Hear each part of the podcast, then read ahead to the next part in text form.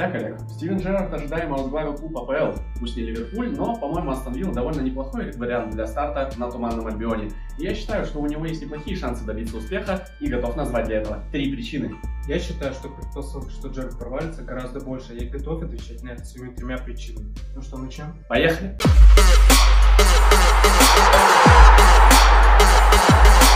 И первая причина – это успешная работа Стивена Джерарда в качестве главного тренера Глазго Рейнджерс. Под его руководством клуб впервые за 10 лет выиграл чемпионат Шотландии.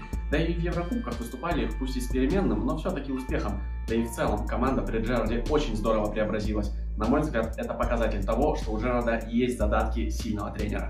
Первая причина – шотландский чемпионат. Прекрасные результаты в шотландском чемпионате никого еще не делает топовым тренером.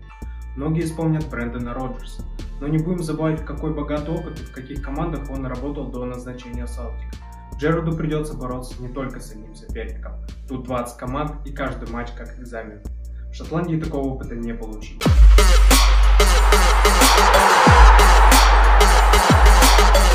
Причина – поддержка болельщиков. Джерард вернулся в родную страну. Да, он возглавил не Ливерпуль, а Астон Виллу, но тем не менее, болельщики Мерсисайдских Красных наверняка будут переживать и поддерживать Стиви Джи. Про очные встречи мы, конечно, не говорим, но в целом, я думаю, это скажется. Это должно придать Стиви дополнительные силы. Вторая причина – завышенное ожидание. Только ленивый не говорит, что Джерард – будущий преемник Юргена Клопа в Ливерпуле. От Стивена будут ждать результаты здесь и сейчас, и каждый его провал и ошибка будет сопутствоваться большим разочарованием и каждое его ошибочное решение будет рассматривать под микроскопом. Выдержит ли он такое давление? Большой вопрос.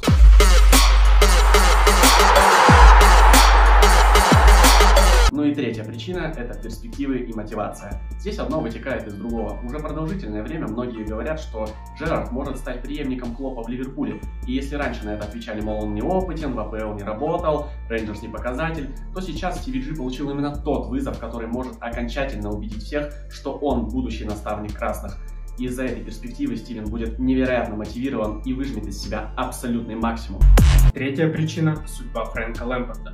Вроде не так давно Лэмпорт проводил Челси с трансферным баном в зону Лиги Чемпионов, и скоротечно его уволили в последующем сезоне. Не хотелось бы ванговать, да и сравнивать тренерскую судьбу этих великих футболистов, да и Астон Вилла не Челси.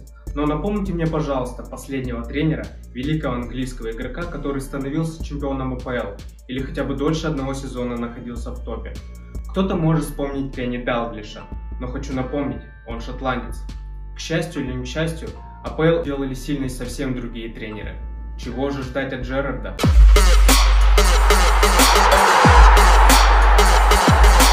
Вот таким получился наш небольшой спор. Ну а чьи аргументы были более весомыми, решайте сами. А на сегодня все. Подписывайтесь на наш канал, впереди много интересного. Всем пока!